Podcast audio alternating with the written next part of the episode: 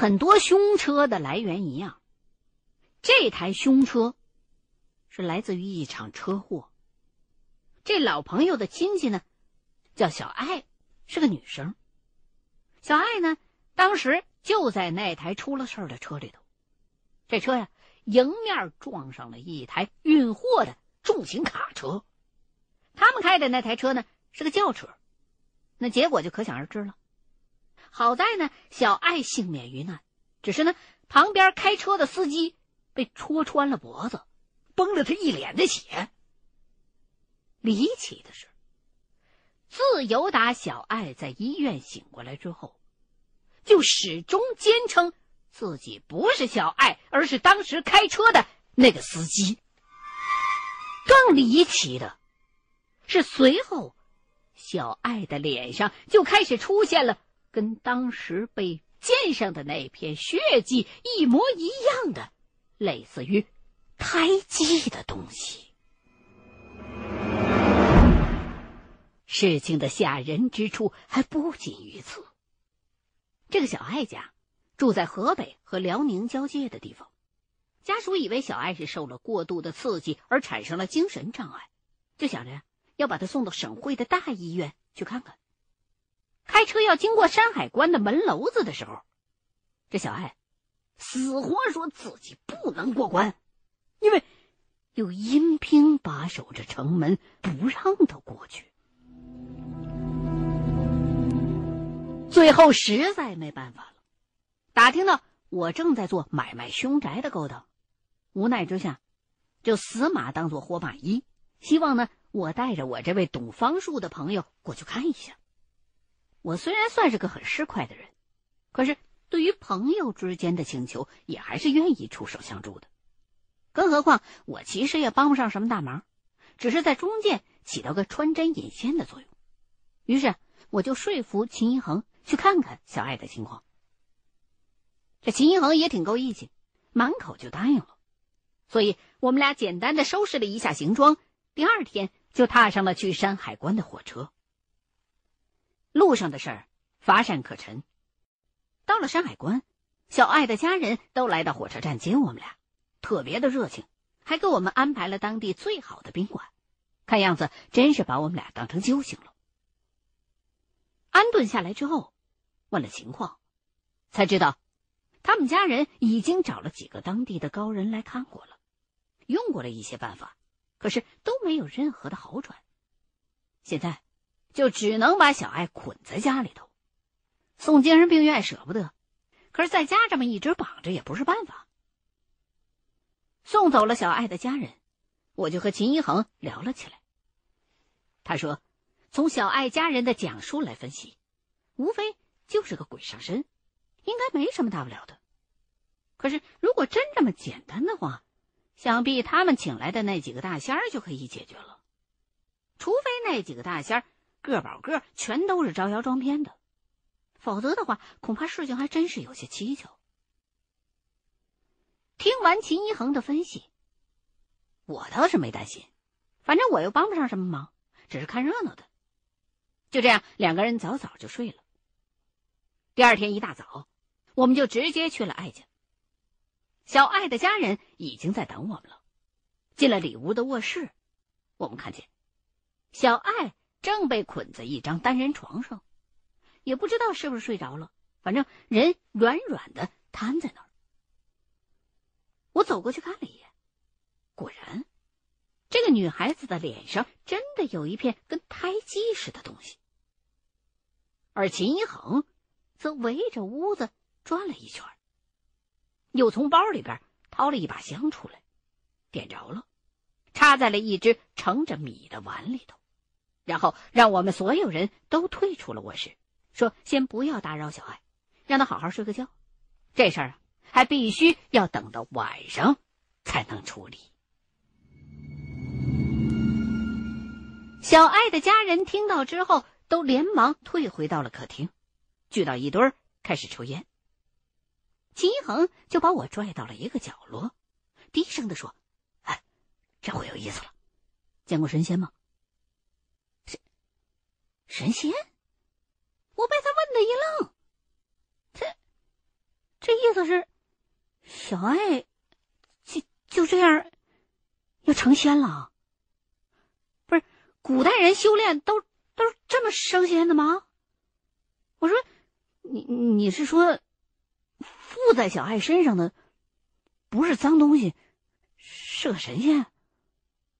秦一恒就笑了，说不是，然后用眼神瞟了一下抽烟的那群人，说：“这群人里头有阴兵，你信吗？”这下我就更迷糊了，看了看那群艾家人，数了一下，正好是十个。不是，这十个人里边有阴兵，小鬼儿。大白天的，还还若无其事的跟正常人一样聚在一块抽烟，还能互相聊聊股票什么的。我不信。我就问秦一恒：“你坦白点跟我说，你说那那人是谁？我看不出来。按理说，这些人都是亲戚，互相之间肯定那是了解的。有人要是不正常了，那聚在一块儿，应该会察觉出来吧？”秦一恒也不卖关子了，告诉我说：“我刚才点的是一根贡香，很贵呢。你看他们谁没抽烟，谁恐怕就是在闻贡香呢。”啊！我赶紧用眼神偷偷的扫了一遍，有四个人，还真就没在那儿抽烟。不过一般都是女的。其中只有一个是男的，我就不由自主的把注意力放在了那个男人身上。可是看了半天，也没觉出有什么奇怪的地方来。再问秦一恒，他就撇了撇嘴，说他只是感觉这屋子里边有这么一个东西，但是呢，也不能就百分百的确定是附在哪个人身上了呀，还是躲在什么地方了。刚才点那根香，就当是行贿了，打点打点，对咱们呢也没什么坏处。听完他这话，我就有点紧张。可是转念又想，这即便是鬼，也是当公差的，应该对我们这些无关人等没什么威胁。我就跟秦一恒又在屋里边待了一会。然后就觉得在屋里边说话不太方便，老得压低了嗓子，就干脆找了个借口，说要出去吃点东西，就出来了。艾家人死活挽留，要带我们去吃点当地的名菜呀什么的，都被我们俩给婉拒了。出了门，秦一恒非常的兴奋，说这种事儿是可遇不可求的，应该啊，这小艾。就是当时在极度惊吓之中，把魂儿给吓丢了。而那一个时刻，恰好又是死了的那个司机的魂儿离体的时刻。就这么的，这死者就阴差阳错的进了小爱的身了。现在，小爱的魂儿恐怕是在那台凶车里头呢。今天来的那个阴兵，或者是小鬼儿。就是来收那司机的魂儿的，可是现在身体和魂魄对不上，他也很难下手。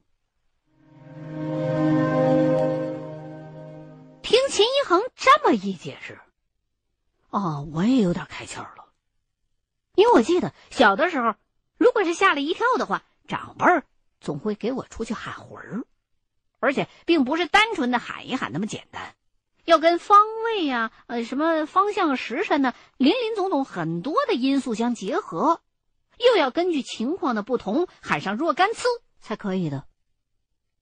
就这样，我跟秦一恒在山海关古城里边溜达了一圈，吃了午饭，一直耗到下午，这才又回到了艾家。这时候，小艾已经醒了，正在床上闹呢，一直跟家人喊：“你们别让他！”因为秦一恒之前给我解释过，所以我立刻就明白了，这小爱嘴里边说的那个他，其实就是那个来收魂的小鬼。艾家人都围在床周围，动手也不是，干瞅着也不是，都用求救的眼神看着我们俩。秦一恒就让他们先都出去，屋子里头只留下我们仨。然后，秦一恒就猫下腰，伏在小爱的耳朵边儿，说了些什么。等他直起身子的时候，小爱已经哭得泪流满面了。等这姑娘哭够了，秦一恒又冲她点了点头，然后就把我从屋子里边拽出去，跟外头的艾家人说：“等到天黑透了的时候，你们呢，每个人都依次进卧室，用手。”摸一下小爱的额头。不过每个人只能单独的进屋，这个人出去了，另外一个人才可以再进去。艾家人虽然不解，可是都连忙点头。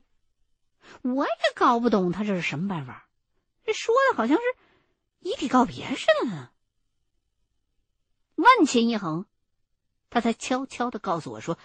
这是给那阴兵创造一机会，让他把亡人的魂魄给带走呢。我呀，已经把那个司机给说服了，他愿意投胎去了。但是总不能让阴兵就这么大摇大摆的把魂带走吧？虽然别人看不出来，可是他肯定知道我能看出来。如此做法，就给双方有个台阶下。他说这个理论还挺可乐的。也不知道那些在地府当差的人是不是都这么小心眼儿，反正事情看来如此这般就能解决了。等到天黑的时候，秦一恒又先去找那小爱聊了半天，不过这一回他没让我跟进去。等他说完了出来的时候，脸色看上去就很差，好像是特别累的样子。接下来，就是按照之前的计划，艾家人依次进到里屋。等所有的人都去过了一回之后，我跟秦一恒再进去看，发现小艾已经睡着了。秦一恒用手探了探，还有气儿，就赶紧出门叫艾家人带我们去那台凶车那儿去。一行人背上小艾就出发了。那凶车，到现在还停在交警事故大队的停车场。在路上，路过一公园的时候，秦一恒就先下车去折了一根柳树条来。等到了凶车那儿，秦一恒就问艾家人：“小艾跟谁关系最好？”然后，他就把这柳树条交给了那个人，让那人在地上画圈儿。一边画圈儿。一边嘴里边又喊着小爱的名字，其余的所有的男的都得站得给我离远一点。于是，一群人就隔着三四十米远往这边张望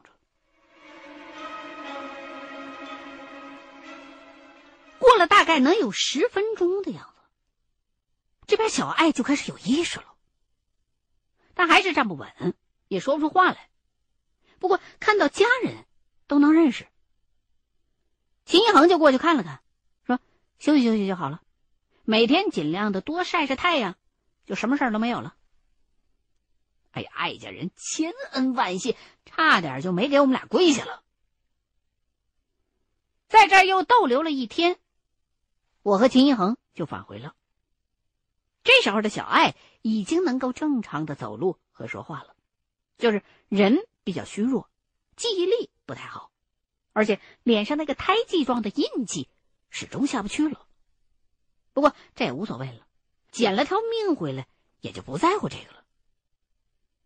临回去的时候，我那老朋友死活要塞钱给我，我推脱了半天，也没办法，就只好收下了。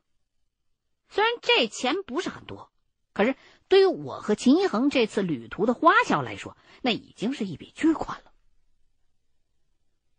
这事儿过去之后，我和秦一恒休息了将近一个月，期间呢，倒也得到过一些关于其他的凶宅的消息，但是不是这房主开价太高，就是路途实在有点太遥远了，我们俩就懒得奔波。再加上这段时间呢，这房地产不景气，很多房都开始降价，一度就让我打消了继续干这行的念头。不过普通人嘛，总是一时淡薄，可是贪欲始终都还是摆脱不了的。不收宅子的这段时间里，我们俩也接了不少小活钱儿虽然赚的不多，但是呢，倒也比较容易处理。很多呀，只需要秦一恒在电话里边吩咐两句就搞定了。其中有一个有关拆迁的事儿，我们俩虽然没能给人解决，可是酬劳还是得到了。这是小爱的一个亲戚介绍给我们认识的一个工头。这工头啊，碰上了一件非常棘手的事儿。他当时手里边有一座很老的宅子要拆，这宅子已经修修补补很多年很多回了，按道理说是很好拆的，可是呢，机器每回都失灵，就是拆不动。工头就找上门来，想让秦一恒帮着解决一下。还许诺，不管成与不成，都会给一笔可观的酬金。秦一恒呢，就去看了一眼，回来就跟我说，那座拆不动的房子地基下头压着一只很有了年头的老乌龟，镇着这宅子呢，所以那宅子可能连一般的地震都震不塌的。我听了之后，也确实挺新奇。你说这有些事儿啊，还真是讲不出道理来。虽然现在科技已经很发达了，可是现在很多用心盖了的建筑，恐怕都没有以前那上百年的宅子结实。这事儿，秦一恒一直没敢去帮忙，因为他觉得这很容易为自己招来祸端。不过据他自己说，只要每天在阴气最重的时刻。从那地基的四个方位到老陈粗下去，可能就会有效。不过这就没法去证实了。至于那座宅子，最后还是被拆了，不知道是那包工头找了哪位高人。后来有关这样拆迁的新鲜事儿，我也又听过不少，多数都是当拆迁开始动工了的时候，总有那么一两间房子。你拆不动的，还多半都是老宅子，而拆不动的原因有很多种。你比如说，机器忽然失灵了，或者主要的操作工人突然得病了，甚至还有开发商被托梦了，等等等等。秦一恒每次都把这种活给推脱掉了，说这种事儿，咱们还是要敬而远之。这样的钞票，即便对方给的再多，也不可以去赚的。再加上袁振那一段时间给提供凶宅的消息越来越频密，我们呢也就彻底的忙了起来，继续开始专心的收购凶宅。讲到这儿，我清了一下嗓子，喝了口水，手里的烟早就不知道是换第几根了。这第一个小时过得很快。对面的九个人似乎都听得津津有味，谁都没有起身去卫生间，而是齐刷刷的看着我，等着我继续往下讲。我用手示意他们坐好了，然后拿起茶几上的相机，给他们拍了一张照片。我用的是一部比较高档的数码单反，摄影技术即便是不好的话，成像的效果也应该不错。对面的那几个人在闪光灯亮起的那一刹那，表情都有些木然。我很想知道照片上他们的表情究竟是什么样的。可惜，我不能去看相机屏幕上的成像，只能把相机放回到茶几上，因为这是我答应给朋友的承诺。事实上，我也不知道我这朋友要我这么做是为了什么。这几年来，我都是盲目的听从他给我的建议，而事实也告诉我，听他的总是没错的。况且这次是我郑重其事答应了他，无论如何不可以反悔。所以深吸了一口气，我在心中安慰了自己一句：也许等到天亮，就能知道答案了吧。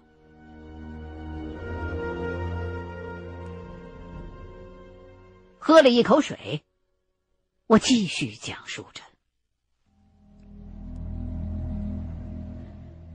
这之后，我们收的下一座凶宅是一套新房。住在里头的人家入户只有几个月，之前呢一切正常。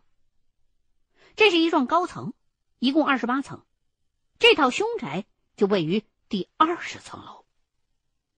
说来也奇怪，事情的起因是有一小偷掉到楼下摔死了。这坠楼的原因呢，也非常的碰巧，他不知道怎么的爬到了二十楼的窗外，大概呀是想爬到上边那个高层的一户人家去盗窃，结果呢阴差阳错的，正赶上二十楼的这个住户在不知情的情形之下开窗户，无意间就把他给推下去了。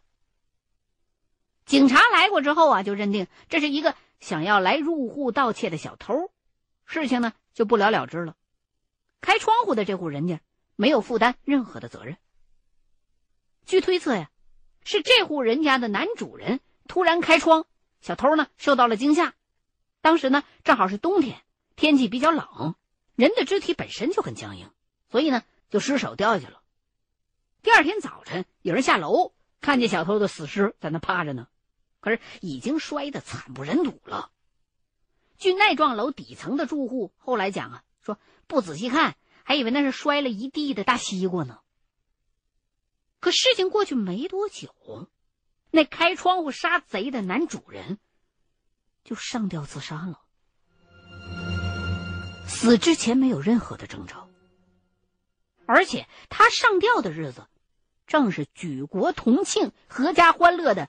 大年三十儿，据说呀，正在看春晚的时候，他跟家里人表示说有些事情要出去做，准备换衣服出门。结果呢，进到卧室去之后，就在里头上吊了。事情到了这个地步，还没有停止。随后，男主人的妻子和小女儿就都声称。每天晚上都能听到这男主人回来敲门的声音。